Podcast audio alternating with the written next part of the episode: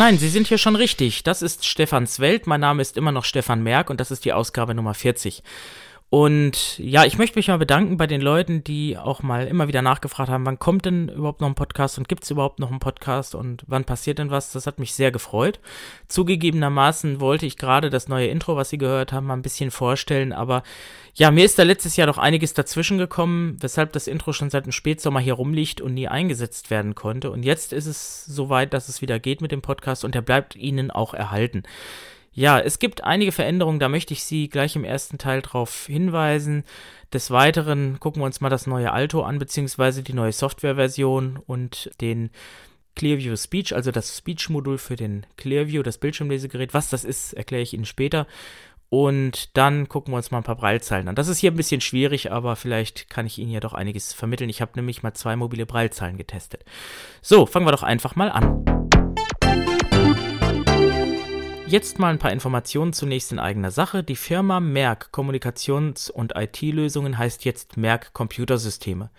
Warum? Ganz einfach, weil das, was ich vor einigen Jahren schon immer wieder gepredigt habe in einigen Vorträgen, ist jetzt eingetreten. Man kann mit diesen, sag ich mal, integrierten Lösungen nicht wirklich Geld verdienen. Und Geld verdienen muss man nun leider Gottes, das ist halt so. Und wenn man eben gute Arbeit leistet, dann muss die auch irgendwie entlohnt werden. Wenn man sich beispielsweise äh, ein Auto kauft, dann äh, verdient der Autohändler letztendlich am Verkauf des Fahrzeugs oder wenn ich mir eine Heizung installieren lasse, wird die Beratung auch gegengerechnet. Und äh, bei einem Smartphone mit einer Marge von 20, 30 Euro ist es leider nicht möglich, da zwei, drei Stunden Beratungsarbeit zu leisten. Das ist eben das Problem. Wir haben es letztes Jahr ausprobiert und Beratungen für Android angeboten mit dem Ergebnis, dass die Fragen, die man doch hatte und die so schwierig zu lösen waren, plötzlich völlig bedeutungslos wurden und man sich dann vielleicht lieber mit Halbwissen in Mailinglisten auseinandersetzt. Und das ist ein Punkt, da mache ich nicht mit. Dann sage ich lieber, gut, wir verlagern einfach äh, den Schwerpunkt weg von den Blindenhilfsmitteln hin zu Computerdienstleistungen hier lokal vor Ort äh, und auch nicht für Blinde. Das haben wir ja vorher auch gemacht, aber jetzt halt eben im verstärkten Maße und investieren lieber hier in lokaler Werbung und in lokalen Angeboten ja, das ist eben einfach äh, das Resümee, was wir einfach ziehen aus der Erfahrung hinaus. Und man muss ja sagen, auch wenn es gut ist, wenn die großen Konzerne Bildschirmleser und alles in die Geräte einbauen, das ist ja an sich ein Vorteil, man kann sofort loslegen, hat es aber auch den Nachteil, dass deren Geschäftsinteressen zumeist auf der Gewinnmaximierung liegt und auf dem Verkauf von Geräten. Das heißt, wenn Apple jetzt noch mit Barrierefreiheit werben kann, weil es eben gut ankommt, dass Apple so selbstlos fast, sage ich mal, den Blinden hilft, äh, kann das sein, dass das vielleicht irgendwann nicht mehr zieht und man sich auf andere Bereiche verlagern könnte. Und die Gefahr ist dann, wenn dann alle Spezialfirmen äh, weg sind, die eben unabhängig eigentlich auch von einem Betriebssystem arbeiten könnten, dann hätten wir eventuell ein Problem, wenn die Firmen sich plötzlich darauf besinnen, dass der Barrierefreiheitswettkampf nicht mehr so hochgespielt werden muss. Jetzt könnte man sagen, es gibt ja in Amerika Gesetze dafür, das ist richtig, die gibt es, also dass die Mobilfunkkonzerne beispielsweise zugängliche Lösungen anbieten müssen, aber die regeln auch nur die rudimentäre Zugänglichkeit. Also Internet ist da, glaube ich, schon fast nicht mehr drin und E-Mail-Kommunikation, glaube ich, ja, aber alles weitere, was Apps angeht und so, naja, also es ist jedenfalls trotz allem eine spannende Entwicklung und auch wenn ich sie sicherlich einerseits sehr gut finde, muss man andererseits aber auch hoffen, dass es so bleibt. Und da muss ich ganz ehrlich sagen, wenn ich mir so die letzten 30 Jahre angeguckt habe, welche Firmen kommen und gehen und zu jedem Trend gibt es einen Gegentrend, heißt es immer, kann man nur hoffen, dass es eben gerade was Apple und Google angeht, so bleibt. Aber zu den Neuigkeiten zurück. Es gibt auch einen YouTube-Channel, ich kann Ihnen noch gar nicht sagen, wie der heißt. Da werden demnächst Videos von mir veröffentlicht zum Thema Blindenhilfsmittel, aber nicht an Blinde adressiert, sondern an Sehende, denen ich vermitteln möchte, wie Blinde eigentlich arbeiten, was es da gibt, wie die Hilfsmittel funktionieren.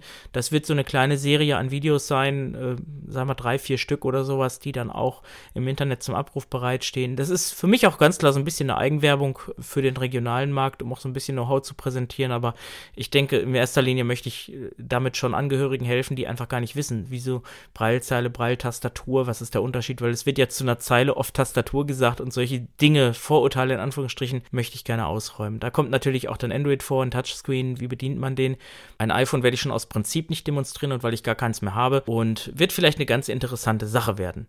Ja, zum Podcast sagte ich schon, den gibt es weiterhin und es wird vielleicht nicht mehr so einfach sein, an die ein oder anderen Hilfsmittel heranzukommen. Das war mit der Firma jetzt immer noch, sag ich mal, relativ easy.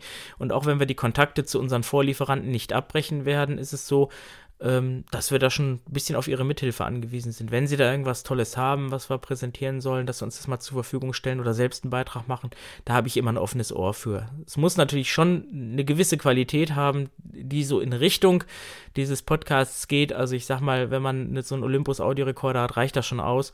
Und äh, wer den Beitrag von Jeffrey Barker gehört hat zum Galaxy Nexus, der weiß schon, worauf es hingeht. So, dann zu Android vielleicht, wo wir gerade dabei sind. Es gibt demnächst ein Tutorial, dazu kann ich jetzt noch nicht mehr sagen, aber wenn es das gibt, werden Sie sicherlich äh, hier und auch an anderen Stellen darüber erfahren. Gut, dann kommen wir doch jetzt mal zum Clearview Speech Modul. Das ist auch etwas ganz Interessantes. Vollblinde kennen das. Sie brauchen ein Vorlesegerät und Sehbehinderte brauchen ein Bildschirmlesegerät. Was es jetzt von Optelec gibt, ist sozusagen eine ganz interessante Mischung, denn es ist eigentlich ein Bildschirmlesegerät. Die Clevio-Reihe ist ja ein normales Bildschirmlesegerät in unterschiedlichsten Varianten. Es gibt Module dafür, dass man eben das Ganze, sag ich mal, vom einfachen Krankenkassenmodell mit einem kleinen Bildschirm bis hin zum Arbeitsplatz aufbauen kann mit Full HD und mit äh, Bildteilung und so weiter und so weiter. Die Version, die ich hier habe, ist jetzt sozusagen das Nonplusultra. Das heißt, es ist sowohl ein Clearview mit HD, mit den Zusatzoptionen, die man so braucht. Man kann auch einen PC anschließen, wenn man das will. Und dabei ist eben noch das Speech-Modul. Was ist das Speech-Modul? Das Speech-Modul ist eigentlich nichts anderes als ein alternatives Display. Das lässt sich ja wechseln. Und besonders an diesem Modul ist, dass es quasi ein 24 Zoll Bildschirm ist mit integrierter Elektronik, sprich einem Computer. Es gibt eine zweite Kamera, die als äh, Vorlesefunktion äh, genutzt wird und man kann das Ganze über den Touchscreen bedienen. Jetzt gerade hier sperre ich gerade mal hier den Lesetisch, damit das ein bisschen, bisschen einfacher ist zu fotografieren. Jetzt benutze ich das Gerät hier im Lesegerätemodus, das heißt, ich sehe, was auf dem Bildschirm passiert, habe mir das hier auch invertiert, kann es auch vergrößern. In YouTube werde ich das Ganze auch noch demonstrieren. Und Jetzt berühre ich mal mit einem Finger den Bildschirm. So, dann dauert Sprache eingeschaltet. Genau, dauert es einen kurzen Sie ein Moment. innerhalb des Rahmens und berühren danach den Bildschirm. Sie hören schon anhand der Ansage, das ist nicht für Vollblinde gedacht. Dafür soll es auch gar nicht sein. Es ist für Leute gedacht, die ein Lesegerät nutzen, aber vielleicht, da falle ich auch drunter, gar nicht so viel Text am Stück lesen können, weil es einfach viel zu anstrengend ist. Und ich habe jetzt hier mal so eine Rechnung liegen und habe die jetzt auch entsprechend positioniert. Das habe ich ja gerade schon durchs Feststellen des Tisches gemacht, weil ich weiß, wo ich äh, quasi hin muss oder hin will. Und berühre jetzt mal den Bildschirm. Jetzt wird wie bei dem äh, Clear Reader, den hatten wir ja auch schon mal gehabt, ein Foto gemacht. Das ist auch in etwa die gleiche Technik und Software, mit dem Unterschied, dass hier auch visuell viel ins Spiel kommt. Und es dauert einen Moment und dann wird mir das Ganze mit zwei Stereo-Lautsprechern vorgelesen, die nach hinten strahlen. N. Bullerzeichen Baby Butler. Unsere Filiale in ihrer Nähe. So, und dann wird mir das einfach GmbH, so vorgelesen. dann kann ich das auch vergrößern. Das kann ich Ihnen jetzt leider natürlich nicht zeigen. Aber ähm, was Sie jetzt hören, ich drücke hier auf dem Bildschirm rum.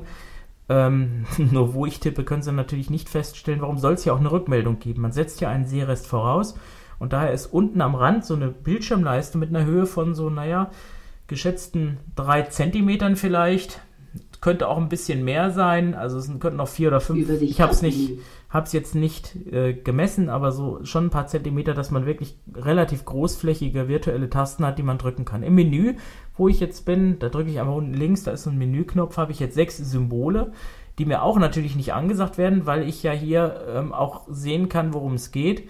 Äh, ich kann beispielsweise ein Dokument öffnen, ich habe da mal was gespeichert. Gespeicherte Dokumente kann mir jetzt aussuchen, ob ich Bilder oder Dokumente öffnen möchte. Ich kann also auch Bilder speichern, die ich dann auch hier äh, virtuell quasi vergrößern kann. Äh, der Nachteil dabei sind natürlich Fotos und das ist nicht so flüssig, wie man das vom Clearview gewohnt ist. Apropos flüssig, wenn man einen älteren Clearview hat, kann es passieren, dass der Clearreader nicht richtig erkannt wird oder das nicht Clearreader Speech Module heißt es ja. Und dann passiert es, dass, dass, äh, dass die Bildfrequenz asynchron ist und das ruckelt und zieht nach wie sonst was. Dann muss man das Clearview Teil dann mal updaten. Das habe ich auch machen lassen und seitdem läuft es auch wirklich absolut flüssig und rund. Okay, ich klicke jetzt mal hier auf Dokumente. Bilder nützt uns ja nicht viel. Öffne Dokument. Das ist ein Nachteil. Man merkt, der äh, das Mikrofon zum Aufsprechen ist ein bisschen leise. Die Lautsprecher bringen mehr Rauschen als ja, Information. Ich habe es auch ungünstig eingesprochen, muss ich sagen. Johanniter Unfallhilfe habe ich mal gescannt. Das war so ein, so ein Heft. Das kann ich jetzt hier oben anklicken. Das ist dann in so einer Liste. Das muss ich dann halt jetzt berühren. Muss quasi doppelt klicken, dann wird das Dokument geöffnet.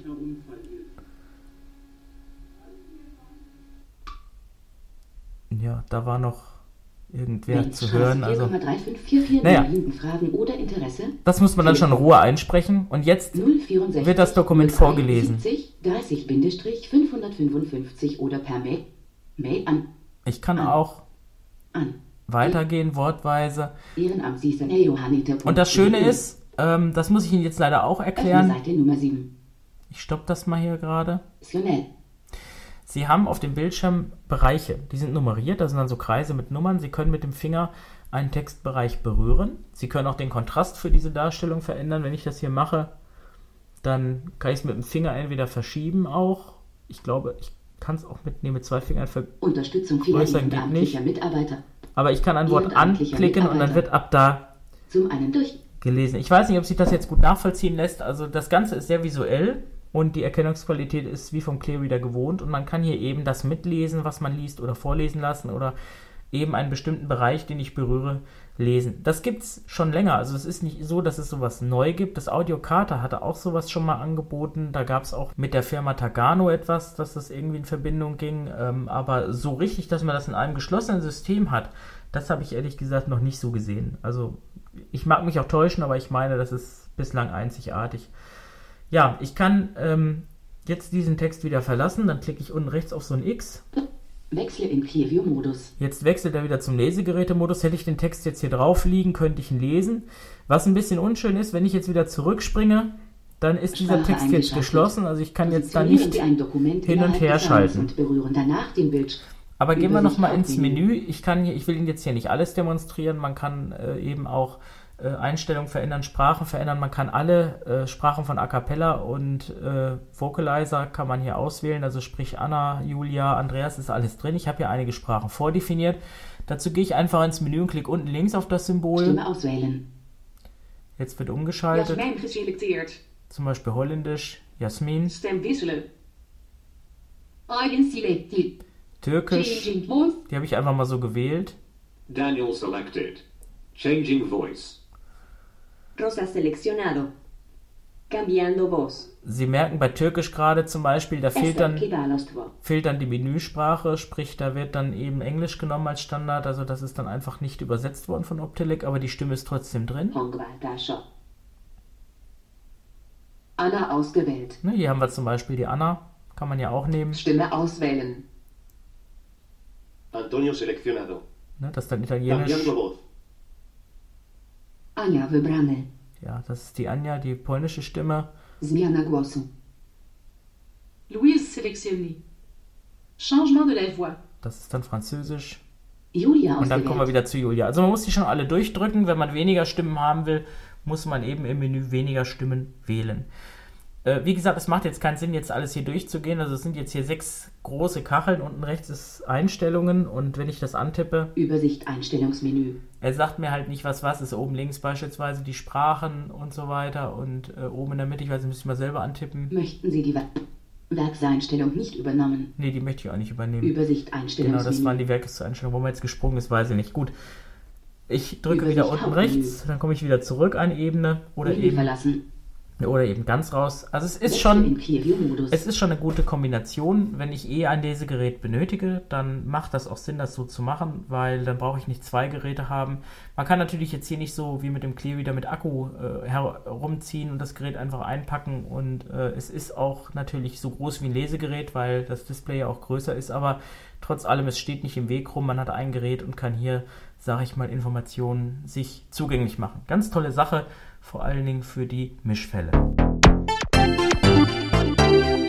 Was den Preis übrigens angeht für das Speech-Modul, das liegt so bei 3000 Euro und dann muss man noch das Lesegerät dazu rechnen, was so je nach Ausstattung auch so zwischen 2.500 und 3.500 Euro kostet. Also man kann für die Top-Ausstattung, denke ich, schon so 5.000, 6.000 Euro bezahlen. So, das nun mal dazu. Ich muss mich auch ein bisschen entschuldigen. Wie Sie gehört haben, rauscht es ein bisschen. Ich habe die falsche Empfindlichkeit beim LS100 eingestellt und musste das Signal ein bisschen hochpegeln und dann habe ich auch noch den Windschutz vergessen. Gut, kann passieren, aber egal. Jetzt kommen wir zum nächsten Punkt, mobiler Braillezeilen. Ich habe äh, mal zwei solche Exemplare getestet und viele vollblinde Smartphone-Nutzer vergessen, um nicht zu sagen verschweigen, dass sie ja doch gelegentlich zur Texteingabe eine Hardware-Tastatur verwenden, sei es mit Bluetooth oder eben mit Braille in Verbindung, weil äh, das Texteingeben mit der Bildschirmtastatur, egal ob iPhone oder Android, auch nicht so wirklich ein ja, Zuckerschlecken ist, will ich mal sagen. Es geht zwar, aber wer halt eben Braille eingibt oder noch besser auf einer Normaltastatur zurechtkommt, der schreibt da doch etwas flüssiger. Und es gibt von diesen Vertretern der mobilen Braillezeilen eine ganze Menge. Ich habe mir mal zwei Geräte besorgt, so im letzten Jahr, und die getestet. Das neueste ist das EasyLink 12 Touch von Optelec. Das kennen wir auch. Das gab es früher auch schon mal, das EasyLink. Es ist auch optisch so von der Grundform gleich geblieben. Nur jetzt hat es eben ein Touch-Cursor-Routing dazu bekommen. Das alte EasyLink hatte gar keins. Man kennt es auch unter der Bezeichnung Braille Pen von Habro. Und das andere Produkt ist das Isis 12 von Eurobraille und diese beiden Geräte, wie gesagt, habe ich mir mal unter Android mit Talkback äh, bzw. Brailleback angeguckt und mal verglichen. Vorweg will ich sagen, dass beide Geräte empfehlenswert sind. Jedes auf seine Weise. Sie haben unterschiedliche Schwerpunkte und auch einen unterschiedlichen Preis. Wobei man sagen muss, dass von der Ausstattung her das ISIS 12 doch etwas flexibler ist. Aber beginnen wir mal mit dem EasyLink 12 Touch. Für die, die schon ein EasyLink kennen oder haben, was ist anders? Also zunächst mal bemerkenswert ist der Karton. Optelec hat sich für einen quadratischen, sehr schicken Karton mit so einem aufgedruckten oder aufgeklebten Optelec-Emblem, also das kann man auch schön fühlen, entschieden und Magnetverschluss und wenn man das aufklappt, liegt dann da die EasyLink drin in der Ledertasche und darunter schön angeordnet das Zubehör. Äh, da gibt es dann ein USB-Steckernetzteil, ein Kabel USB auf dem Hohlstecker, also hinten der Anschluss ist geblieben und ein USB-Stick mit der Anleitung und natürlich der Tragegurt. Und was im Vergleich zum Vorgänger wirklich besser ist, ist zum einen die Verarbeitung. Das Ganze wirkt irgendwie robuster, zumindest äh, im Vergleich zu meinem EasyLink 12, was ich damals hatte. Und die Tasche, wie gesagt, jetzt aus so einem Ledermaterial, wahrscheinlich eher Kunstleder und nicht mehr so einem dünnen Nylon. Das wirkt hochwertiger und es gibt auch keinen Klettverschluss mehr, sondern hier auch einen Magnetverschluss. Man kann das sich ganz schön um den Hals hängen, dann hat man quasi seine Steuerzentrale für sein Smartphone immer griffbereit. Man man klappt dann das, die Tasche hier so runter und hat dann hier die Tastatur. Man hört es vielleicht hier vom Druckpunkt. Ich halte es mal so vors Mikrofon. Es ist ein bisschen laut ähm, und auch lauter beim ISIS 12. Das liegt in der Natur der Sache. Die Tasten sind ja auch vom, vom Querschnitt etwas größer. Dafür bekommt man aber auch eine wunderbare Ergonomie. Von der Tastenanordnung, für die, die das EasyLink jetzt nicht kennen, es gibt vorne die Braillezeile mit zwölf Modulen, links und rechts jeweils eine Taste für das Umschalten der Breite, also nach links und nach rechts gehen. Dann darüber drei Tasten, äh, die linke und rechte äh, Steuertaste, ich glaube, die werden als Shift bezeichnet oder sowas. Äh, beim Schreiben können sie auch als Punkt 7 und 8 verwendet werden, dazwischen dann die Leertaste und oben die Schreibmodule. Wenn man jetzt K und Leertaste drückt, erfolgt ein Piepton und drei Töne heißt der Akku ist voll. So, und dann steht auch schon auf dem Display EL12 Touch. Ja, die Zeile hat etwas mehr Intelligenz dazu bekommen im Vergleich zur Vorgängerversion. Man kann jetzt, wenn man Punkt 7 äh, die breite Linkstaste und Punkt 3 drückt, umschalten in so einen kleinen ja, wie soll man sagen, Notizblock oder Zwischenablage. Das Ganze umfasst irgendwie 180 Zeichen, also es ist jetzt kein Editor. Einen internen Speicher gibt es auch nicht. Man kann hier Text eingeben oder auch, sei mal aus der Smartphone-Anwendung, also was eben Brailleback oder VoiceOver an die Zeile übergibt, dann hier reinkopieren und umgekehrt. Ähm, der Speicher ist, soweit ich das gesehen habe, auch nicht flüchtig. Also wenn man sie ausschaltet, dann bleibt der Text auch letztendlich gespeichert. Ja, ähm, in der Mitte übrigens, das habe ich jetzt vergessen, zwischen den Schreibtasten und der Leertaste gibt es auch einen Joystick, der war früher sehr kantig quadratisch. Beim Braillepen war der schon immer rund und hier ist er jetzt auch rund. Und mit diesem Joystick kann man dann auch im Editor und äh, letztendlich mit der äh, Bildschirmleseranwendung vom Smartphone läuft natürlich auch unter Symbian, kann man dann hier steuern. Was halt besonders äh, interessant ist, ist auch der Preis. So um die 1500 Euro kostet das Ganze, äh, soweit ich das weiß, mit Steuer, glaube ich. Das ist also preislich schon in Ordnung. Günstiger auf jeden Fall als das ISIS 12. Robustes Kunststoffgehäuse, schickes Äußeres, also kann man wirklich empfehlen. Und die, äh, das sage ich ganz bewusst nochmal, warum werden Sie gleich erfahren, diese Kordel zum um hängen, das ist so eine, so eine, äh, ja, auch so eine Schnur aus so einem Stoffband, eher kann man es vielleicht bezeichnen. Und die wird dann links und rechts eingehängt an so zwei Ösen und dann kann man dann mit so Clips auch das Band sehr leicht entfernen. Und das Ganze hält auch wirklich sehr sicher um den Hals. Da muss ich also keine Sorgen machen, dass das Ding irgendwie äh, runterfällt und man klappt dann hier die Tasche nach vorne und den Magnetverschluss rum. Ja, dann ist das Ding zu. Von den Abmessungen, ich habe es jetzt nicht gemessen, also es ist schon größer als ein Smartphone natürlich, ist schon, äh, ja, weiß nicht, mit was könnte man es vergleichen? Vielleicht mit einer Federmappe oder sowas. Also es ist schon nicht gerade klein, aber es ist auch nicht groß. Gewicht so um die 300 Gramm. Kann man also bequem um den Hals hängen oder mitnehmen, in die Tasche stecken, wie auch immer. Die ISIS 12 hingegen ist etwas leichter. Sie wiegt 200 Gramm. Die wird in so einer Neoprenhülle geliefert und hat, wie ich schon sagte, von der Tastatur kleineren Querschnitt. Ich schreibe mal hier. So klingt das, wenn man darauf schreibt. Das ist etwas leiser, dafür ist aber auch die Ergonomie so ein bisschen, wie soll ich sagen, es ist halt weniger Platz dabei. Und äh, von der Anordnung hat man äh, an der Front quasi direkt vorne zwei Daumentasten, Leer- und Rücktaste, links ist Rück, rechts ist Leer. Dann hat man vorne zwei so äh, ja, Hebel, Steuerhebel für die Breite, die man auch drücken kann.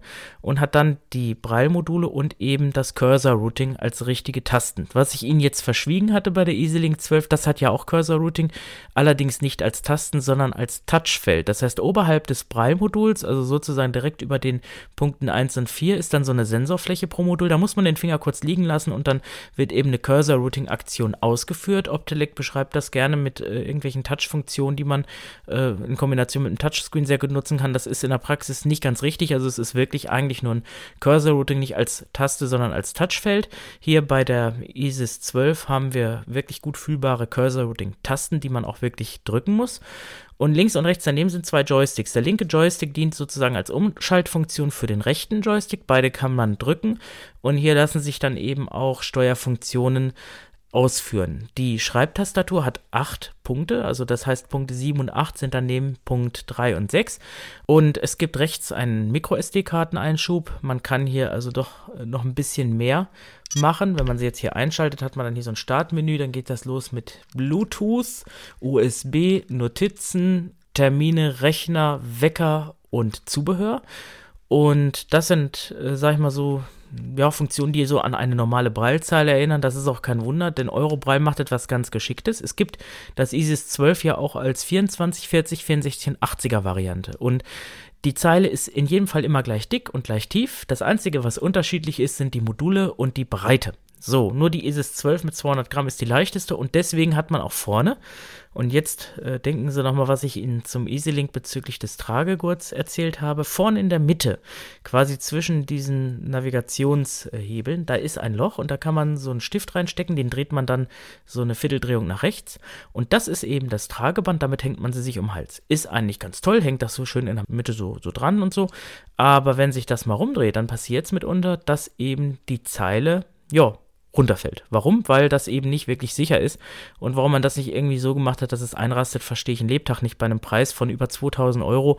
Äh, da sollte man eigentlich schon das Interesse haben, dass das Ding eben nicht einfach runterfällt. Aber Eurobrall sagt selber auch, also vorsichtig damit sein, das ist äh, ja eher was für Notfälle. Vor allen Dingen gibt es auch keine Bereitschaftstasche. Man ist da wohl am entwickeln, aber die derzeitige Hülle, die es gibt, da schiebt man das ISIS 12 einfach rein und zieht es dann raus. Und in der Hülle kann man auch diesen Tragegurt nicht anbringen. Das ist äh, von der Ergonomie vielleicht eher etwas unpraktisch. Praktischer hingegen ist der Mini-USB-Anschluss. Die EasyLink lässt sich ja nur über Bluetooth ansteuern. Hinten gibt es einen Hohlstecker zum Laden, wie bei der alten auch. Bei der ISIS 12 gibt es einen USB-Anschluss und man kann auch sowohl Bluetooth als auch USB anschließen. Kein Wunder, sie ist ja auch gestaltet wie alle anderen Braillezeilen, also macht sie auch keinen Unterschied, wenn man sie für den stationären Betrieb verwendet. Es gibt auch Treiber für diverse Bildschirmleser. Für NVDA gibt es einen interessanten Treiber, der auch das Ab- und Anklemmen im Betrieb ermöglicht. Sie läuft sowohl auch mit VoiceOver als auch mit Brailleback, ist also auch kein Problem. Vielleicht ist der Vergleich dieser beiden Produkte auch ein bisschen unfair, weil die Zusatzfunktionen der ISIS 12 sind schon beachtlich, besonders der Editor, dem muss man wirklich eine besondere Aufmerksamkeit schenken, denn man kann hier Texte nicht nur speichern und laden und bearbeiten, also auch kopieren, ausschneiden etc., sondern man kann eben auch das Ganze im Nurlesemodus benutzen. Das heißt, wenn man Texte drauf hat auf der MicroSD-Karte, kann man die eben wie beim Buchwurm oder so einfach auch lesen. Und wenn man jetzt von Wolfram Flossdorf das BKS oder BKS äh, zu TXT hat, was es unter www.softcologne.de zu laden gibt, dann kann man auch das, was man im Editor schreibt, dann eben auch in Vollschrift übersetzen und umgekehrt. Wenn man die ISIS 12 an Rechner anschließt, per USB wird sie auch als Massenspeicher erkannt. Die Geschwindigkeit ist allerdings so träge, dass man jetzt nicht auf die Idee kommen sollte, da NVDA und erst recht nicht mit den Vocalizer-Stimmen da auf die MicroSD-Karte zu packen. Das dauert ewig, bis das geladen ist. Also äh, ewig heißt hier auch wirklich ewig. Ich habe mal so, ich glaube, das gestartet mit der Anna, ich weiß gar nicht, eine Viertelstunde hat er, glaube ich, gebraucht, bis NVDA geladen war. Also dafür ist es auch nicht gedacht, aber um mal so eine kleine Textdatei mit ein paar Byte rüber zu kopieren, da geht das schon. Und naja, das ist äh, schon eine etwas andere Hausnummer. Und äh, wenn man das jetzt von Optelec haben möchte, muss man schon die neue BC640 Lite mindestens kaufen die dann aber vom Preis-Leistungs-Verhältnis dann schon wieder günstiger ist, als wenn man sich eine ISIS 40 kauft.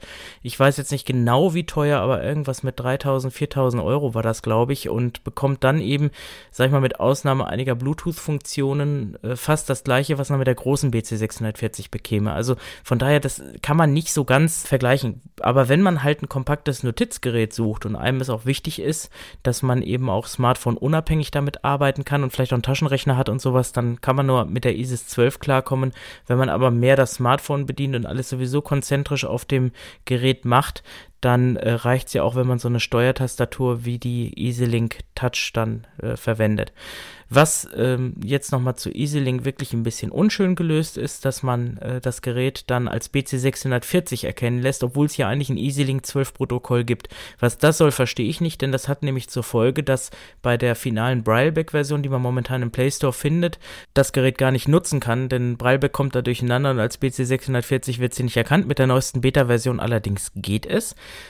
Dann aber hat man das Problem, dass die Tastenbeschreibungen nicht synchron zu dem sind, was man da auf der EasyLink 12 hat, sondern sich an der BC640 orientiert. Also das kann ich nicht so ganz nachvollziehen, aber äh, trotz allem kommt man damit wunderbar zurecht und es läuft auch wunderbar und Optelec bewerbt das Gerät sowieso als Ergänzung zum iPhone. Von daher weiß ich nicht, Android ist zwar auch wichtig, aber wird hier wohl offensichtlich vernachlässigt und naja gut, wenn man da was äh, in der Richtung braucht, muss man halt gucken, was man will. Also beide Geräte sind auf jeden Fall empfehlenswert, beide decken ein bisschen einen anderen äh, Bereich ab. Die Isis wirkt kompakter und schlanker, weil sie nicht ganz so tief ist wie die EasyLink 12, aber ansonsten sind es beides hervorragend robuste, tolle Breilzahlen für den mobilen Einsatz. 16.07 Uhr. 3 Plus News Ticker zur Ukraine 3 Plus. Demonstranten nehmen 67 ukrainische 3. Fokus online. Bildschirm aus. Es gibt etwas Neues von A Cappella, was für Android-Nutzer ganz interessant ist, nämlich die neuen Kinderstimmen Lea und Jonas. Diese können über die A Cappella App, da läuft das ja zentralisiert, das heißt, man lädt sich diese A Cappella TTS Voices App herunter und kauft die Stimmen dann innerhalb dieser App. Und dann kann man diese Stimmen zu je 11,90 Euro erwerben. Die anderen Stimmen, also Andreas, Klaus, Julia, Sarah, gab es ja zu je 3,90 Euro. Die Kinderstimmen sind etwas teurer. Und ja, ich sag mal so, sie sind zwar von der Qualität nicht unbedingt besser, aber zumindest ging mir das beim Testen so, man reagiert auf Kinderstimmen sensibler. Das heißt, wenn man draußen unterwegs ist und man nutzt so eine Kinderstimme, dann scheint es so, als ob man hierauf etwas genauer achtet als auf eine andere Stimme. Ich fand das ganz angenehm. Ich habe das halt mal eine längere Zeit getestet und muss ganz ehrlich sagen, der Kauf hat sich irgendwo schon gelohnt. Und selbst wenn man beide kauft, dann sind das zwar 23,80 Euro, aber das ist ja eigentlich vom Prinzip noch günstiger, als das gesamte Mobile Speak mit A Cappella kosten würde. Dem deutschen Hilfsmittelvertrieb sei Dank können wir uns jetzt mal das Alto 2 mit der neuen Software angucken. Wir hatten das ja, ich glaube, es waren Ausgabe 28 oder so, da hatten wir zwei kurze Ausgaben, wo wir es mal vorgestellt haben haben wir das jetzt nochmal nachgetestet. Und es ist so, dass sich doch einiges äh, verbessert hat. Ich habe es hier jetzt schon mal vorkonfiguriert. denn anfangs, wenn man es einschaltet, ist es zunächst Englisch und man muss dann im Einstellungsmenü das noch umstellen. Es ist auch saumäßig laut, wenn man es einschaltet zum ersten Mal, aber Gut, dafür hat man ja Lautstärke-Tasten. Sie erinnern sich vielleicht, es ist ein Slider-Handy, ein bisschen knubbelig. Mit vorne sind es fünf Bedientasten, eine Auflegetaste, die ist so kreisförmig, die ist auch ein Austaste, die hat auch oben so ein, so ein Stift wie dieses Aus-Ein-Symbol. Links ist so eine quadratische Taste zum Anrufen, dann in der Mitte rauf, runter und OK. Und das Ganze schiebt man auf. Und das ist jetzt zum Beispiel schon mal eine Neuerung, wenn man es aufschiebt. 12 Uhr 12 AM. Sagt es auf Wunsch die Uhrzeit. Die ist jetzt nicht eingestellt ja, nicht wundern. Rechts an der Seite hatten wir drei Tasten. Oben ist für die Stummschaltung und darunter die Lautstärke-Tasten. Das eine, was mich gestört hatte damals, war, wenn man das ganz leise macht, ist die Sprache weg. Sie merken, das ist leider so geblieben. Das ist ein bisschen unglücklich, weil man muss dann schon dran denken, dass man da irgendwie eine Lautstärke einstellt. Was aber dafür jetzt schön gelöst Also ist, wenn man die obere Taste zum Sprache ausschalten drückt, Ihr Provider ist blau, die Signalstärke ist 100%, die Batterie ist 100% geladen. Ja, dann merken Sie, es wird jetzt der Telefonstatus angesagt, den man ja vorhin über diese Stern-Raute-Kombination abrufen konnte. Wenn man die Taste jetzt lange drückt, und zwar so fünf Sekunden, Das TTS wird ausgeschaltet. dann ist die Sprache aus und genauso macht man das Ganze wieder an. Das TTS ist aktiviert. Was auf jeden Fall das versehentliche Ausschalten der die TTS, ja, ist ja gut. Was jedenfalls das, 100%, die äh, Ja, Sie merken, abbrechen lässt er Sinn. Ich habe es jetzt zugeschoben und es spricht weiter. Also äh, so kann man zumindest versehentlich nicht mehr die Sprache aus- und einschalten. Also das ist auf jeden Fall sehr gut gelöst und auch eben der Status. Und was, ich bin die Stimme von Ah, jetzt Alto, stellt es sich vor. Mobiltelefon. Warum es das ich jetzt macht? Ihnen. Ja. Sie können einen gesprochenen Text wiederholen, indem Sie auf die kleine schwarze Taste oben ja, das möchte ich jetzt gar nicht wissen. Warum er das jetzt auf einmal so sagt, weiß ich nicht. Also Sie merken, so ganz rund ist es nicht, aber auf jeden Fall ist es für Leute, die nur telefonieren und mal eine SMS lesen wollen, auf jeden Fall schon eine sinnvolle Alternative. Was auch äh, neu ist, dass es kein T9 mehr gibt. Das, denke ich, braucht die Zielgruppe auch nicht. Und das Gerät ist eh, Sie merken an der Reaktion, es ist immer noch sehr ruckelig, weil die Hardware ist ja die gleiche geblieben. Also es ist auch äh, nur wirklich an der Software was getan worden und am Menü. Und das gucken wir uns jetzt mal an. Ich schieb's mal auf. 12.15 Uhr AM. Muss ich ein bisschen lauter machen. Drück mal in der Mitte Menü. Anrufe. Anrufliste. Da habe ich jetzt vorhin mal testhalber angerufen. Gucken wir Verpasste mal. Anrufe. Hier ist ja unterteilt. Gemachte Anrufe. Gucken wir mal hier. Platz und Optionen. Ja, das ist ähm, der Name von dem ähm, Dienst von der SIM-Karte, von dem Blau-Service. Wenn ich jetzt. Sind Sie sicher, dass Sie den Eintrag aus der Anrufliste löschen wollen? So, das ist nämlich jetzt, das kann man bei den SMS genauso machen. Wenn ich die Raute drücke, dann werde ich gefragt, ob ich sicher bin, dass ich das löschen möchte. Was ich dann drücken muss, bleibt wohl mir überlassen. Ich drücke mal die Abbruchtaste. Platz und Optionen. Ja, hier bin ich dann wieder. Und wenn ich jetzt hier die Anruftaste drücke, Platz und Optionen wird angerufen. dann wählt er die Nummer. Ein Kritikpunkt war ja von mir auch die leise Freisprechfunktion Bedingte gewesen. Und ich drücke mal die Anruftaste. Und das ist jetzt die lauteste Freisprecheinstellung. Sie merken, da spreche ich locker drüber. Das ist ähm, absolut unzureichend. Also wenn jemand ein Hörproblem hat, für den ist das definitiv zu leise. So, also jetzt haben Sie gemerkt, mit der Raute können Sie löschen. Das geht bei SMS auch. Und es ist wohl auch so, wenn Sie jetzt einen Anruf bekommen von einer unbekannten Rufnummer und Sie drücken Raute, können Sie den auch direkt ins Adressbuch eintragen. Ist auch eine sehr schlaue Sache. Und So, jetzt bin Optionen. ich hier wieder, muss ich wieder zurückgehen mit der Auflegetaste. Anrufe. So, Adressbuch. zweites ist Adressbuch. Da ist jetzt wahrscheinlich von den SIM-Kontakten was drin. Pannennotruf. Hier auch wieder, wenn ich Raute drücke. Ach nee, hier geht es, geht es nicht mit der Raute. Hier in dem Bereich mache ich es mit der Eingabetaste Namen ändern. und kann hier dann eben übers Menü das löschen beziehungsweise. Löschen. die Eingaben ändern. Okay, das ist halt sinnvoller, auch das so Adresse. zu machen. Nachrichten. Hier haben wir die Erhalten. Nachrichtenfunktion, ist genau wie die Anruffunktion. Erhalten, Gesendet. gesendet.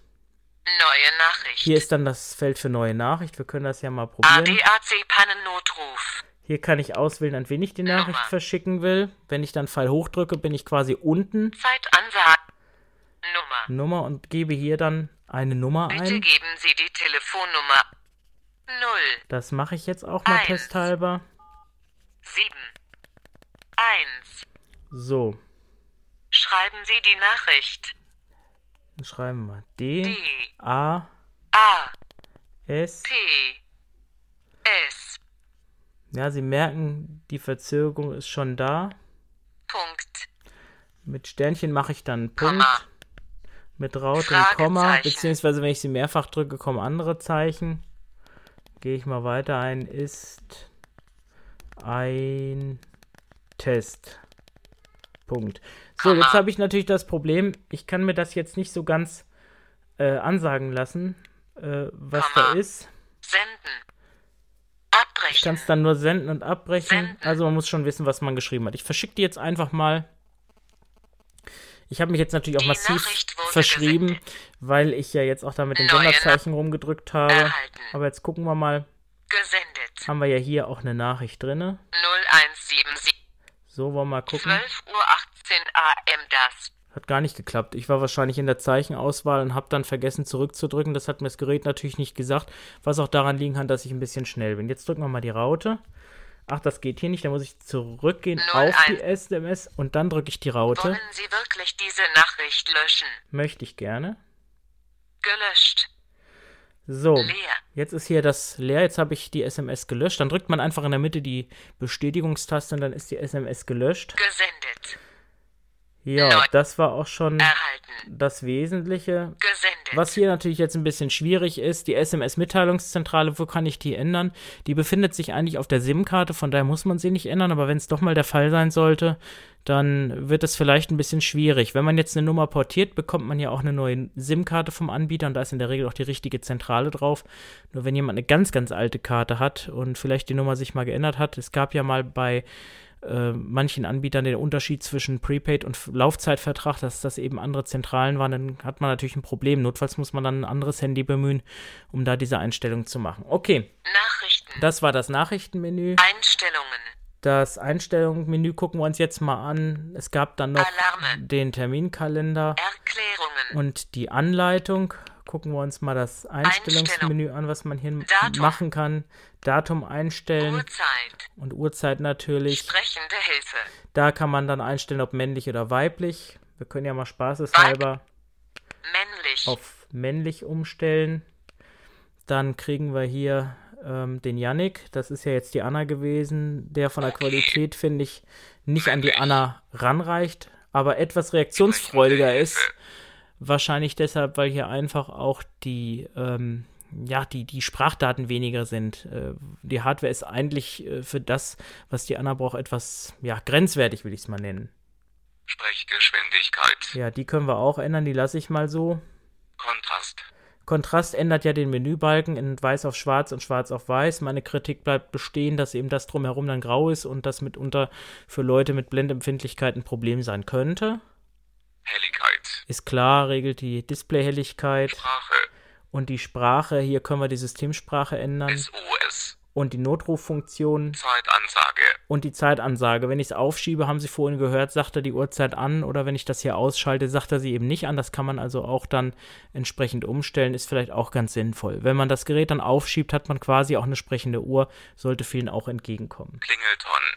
Der Klingelton, da gibt es wohl Änderungen. Klingelton 1. Klingelton 2. Ja, Klingelton 3. Klingelton 1. ja, drei Klingeltöne hat man, reicht, dass man es hört, aber viel mehr darf man jetzt hier auch nicht erwarten. Summer. Vibration ein aus Datum. und dann sind wir wieder am Anfang. Einstellungen. Ja, ich denke, das war auch so das Alto in Betrieb. Wesentlich, ich muss sagen, ich weiß jetzt diese Tastencodes nicht mehr so ganz, was man da drücken kann mit Stern 1, 2. Irgendwie gab es ja Möglichkeiten, da auch den äh, Akkustand und so abzufragen, was man ja jetzt auch nicht mehr braucht, da das hier oben über die Taste gut funktioniert. Als Fazit muss ich sagen, für 129 Euro kann man nicht mehr erwarten. Die Freisprecheinrichtung ist ein Witz aus meiner Sicht und die Kontrastdarstellung wäre auch verbesserungswürdig. Das sollte mit wenig Programmieraufwand auch möglich sein.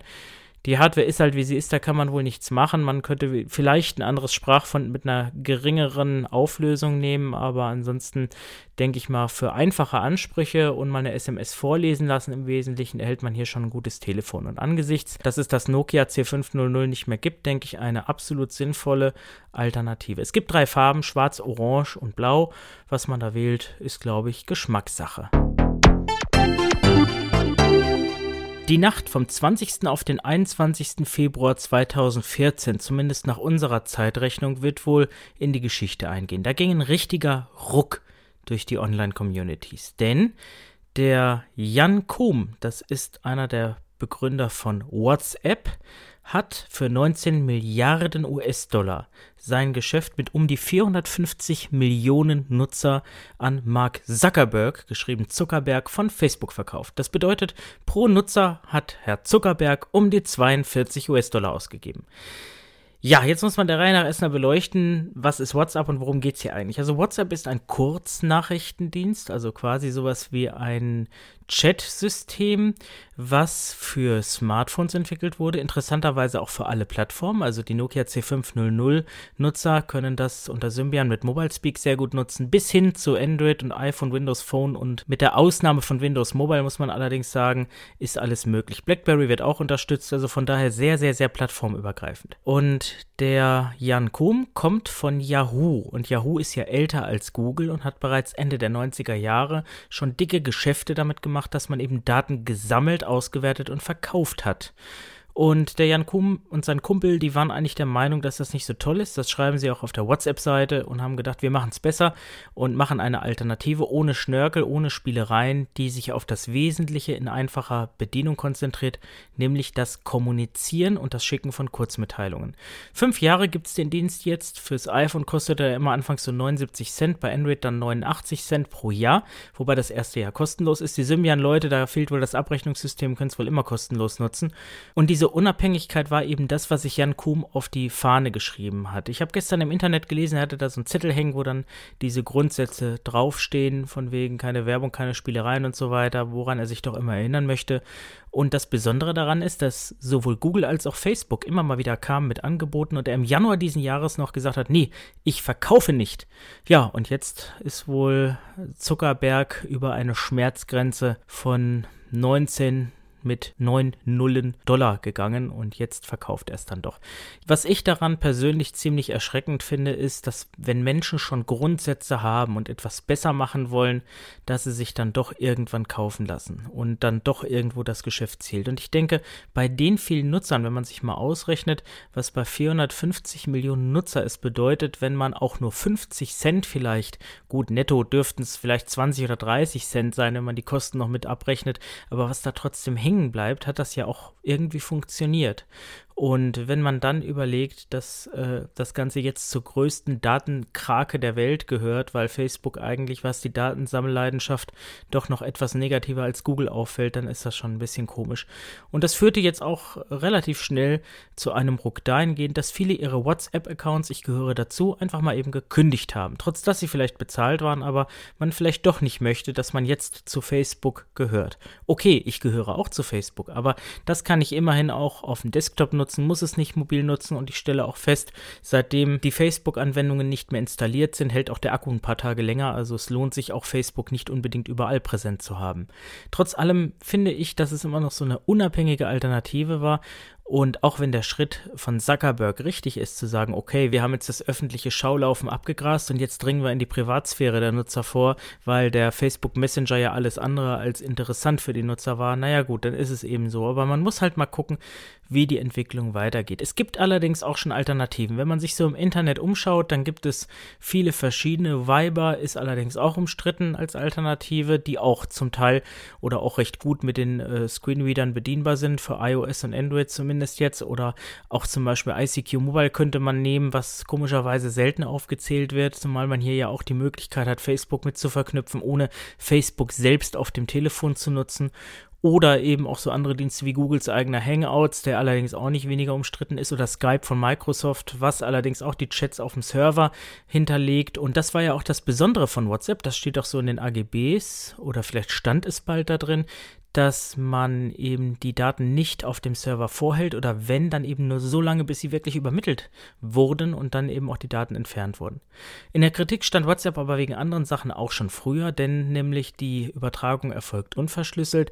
Man kann ja auch nicht nur Text verschicken, sondern auch Audiomitteilungen seit einiger Zeit oder eben auch Fotos und Videos oder auch Dateien. Und von daher war ja eh die Frage, ob WhatsApp wirklich der Weisheit letzter Schluss sein kann. Aber letztendlich zählt dann doch die Verbreitung und bei 450 Millionen Nutzer, wenn auch nur 370 Millionen aktiv sind, ist das doch schon eine ganz andere Sache. Aber kommen wir nochmal zurück zu den Alternativen. Da möchte ich Ihnen doch vielleicht einige nennen. Für Symbian ist es ein bisschen schwierig, denn so plattformübergreifend sind die anderen Dienste nicht, wie zum Beispiel Chat-On von Samsung oder was es da alles gibt. Es gibt allerdings mit Fring eine Applikation, die auch sehr gut ist. Das ist ein sogenannter Multi-Messenger. Das heißt, man kann hier das alte Windows Live, ICQ, AEM-Konto und was auch immer miteinander verbinden und kann dann eben mit Fring auch mobil chatten. Allerdings eben nicht mit so einem Instant Messenger, wie es sie jetzt seit neuestem gibt. Das ist dann der Nachteil.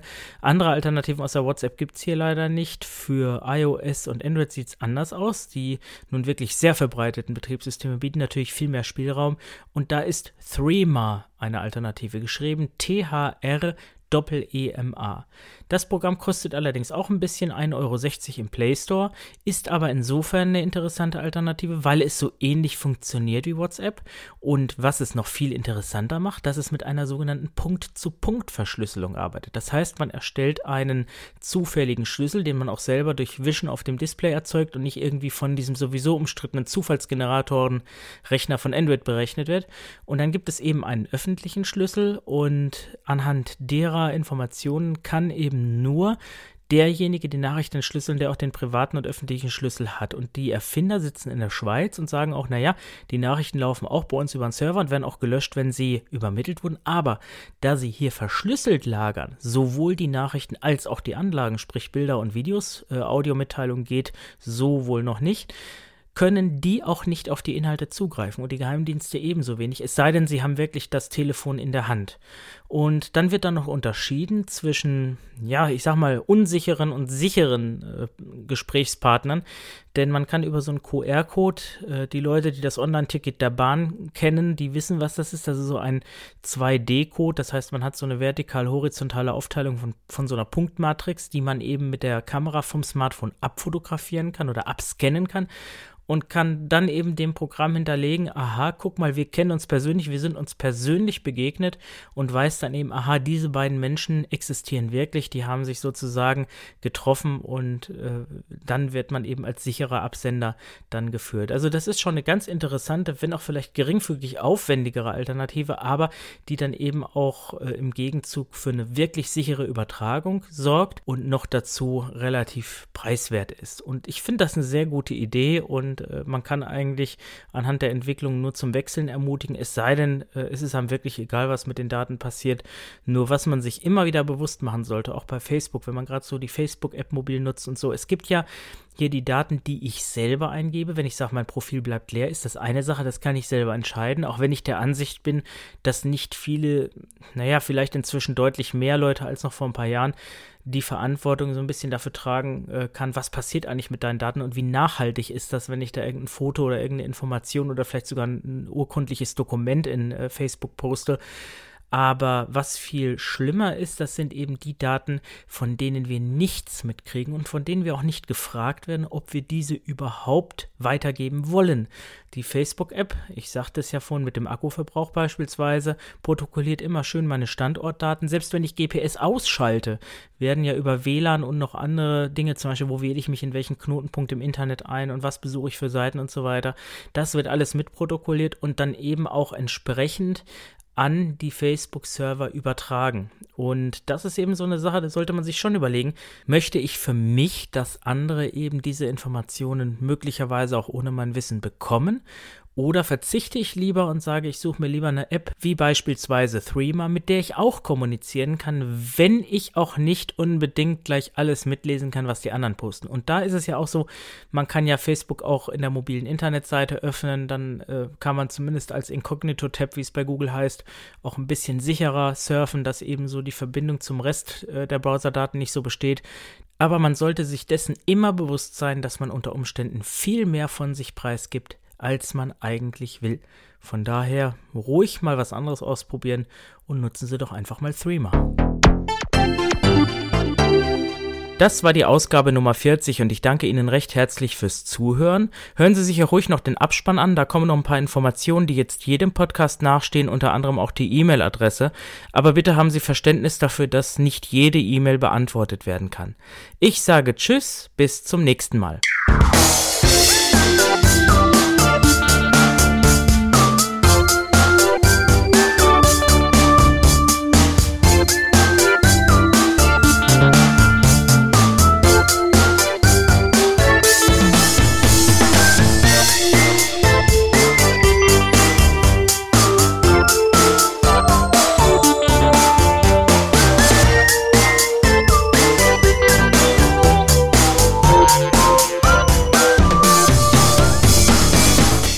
Sie hörten Stefans Welt, den Podcast von und mit Stefan Merck.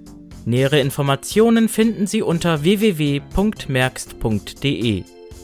Alle genannten Eigennamen, Waren oder Markenzeichen sind auch ohne ausdrückliche Erwähnung als solche stets Eigentum ihrer jeweiligen Inhaber. Informationen, Kritik und Anregungen senden Sie bitte per E-Mail an info@merkst.de.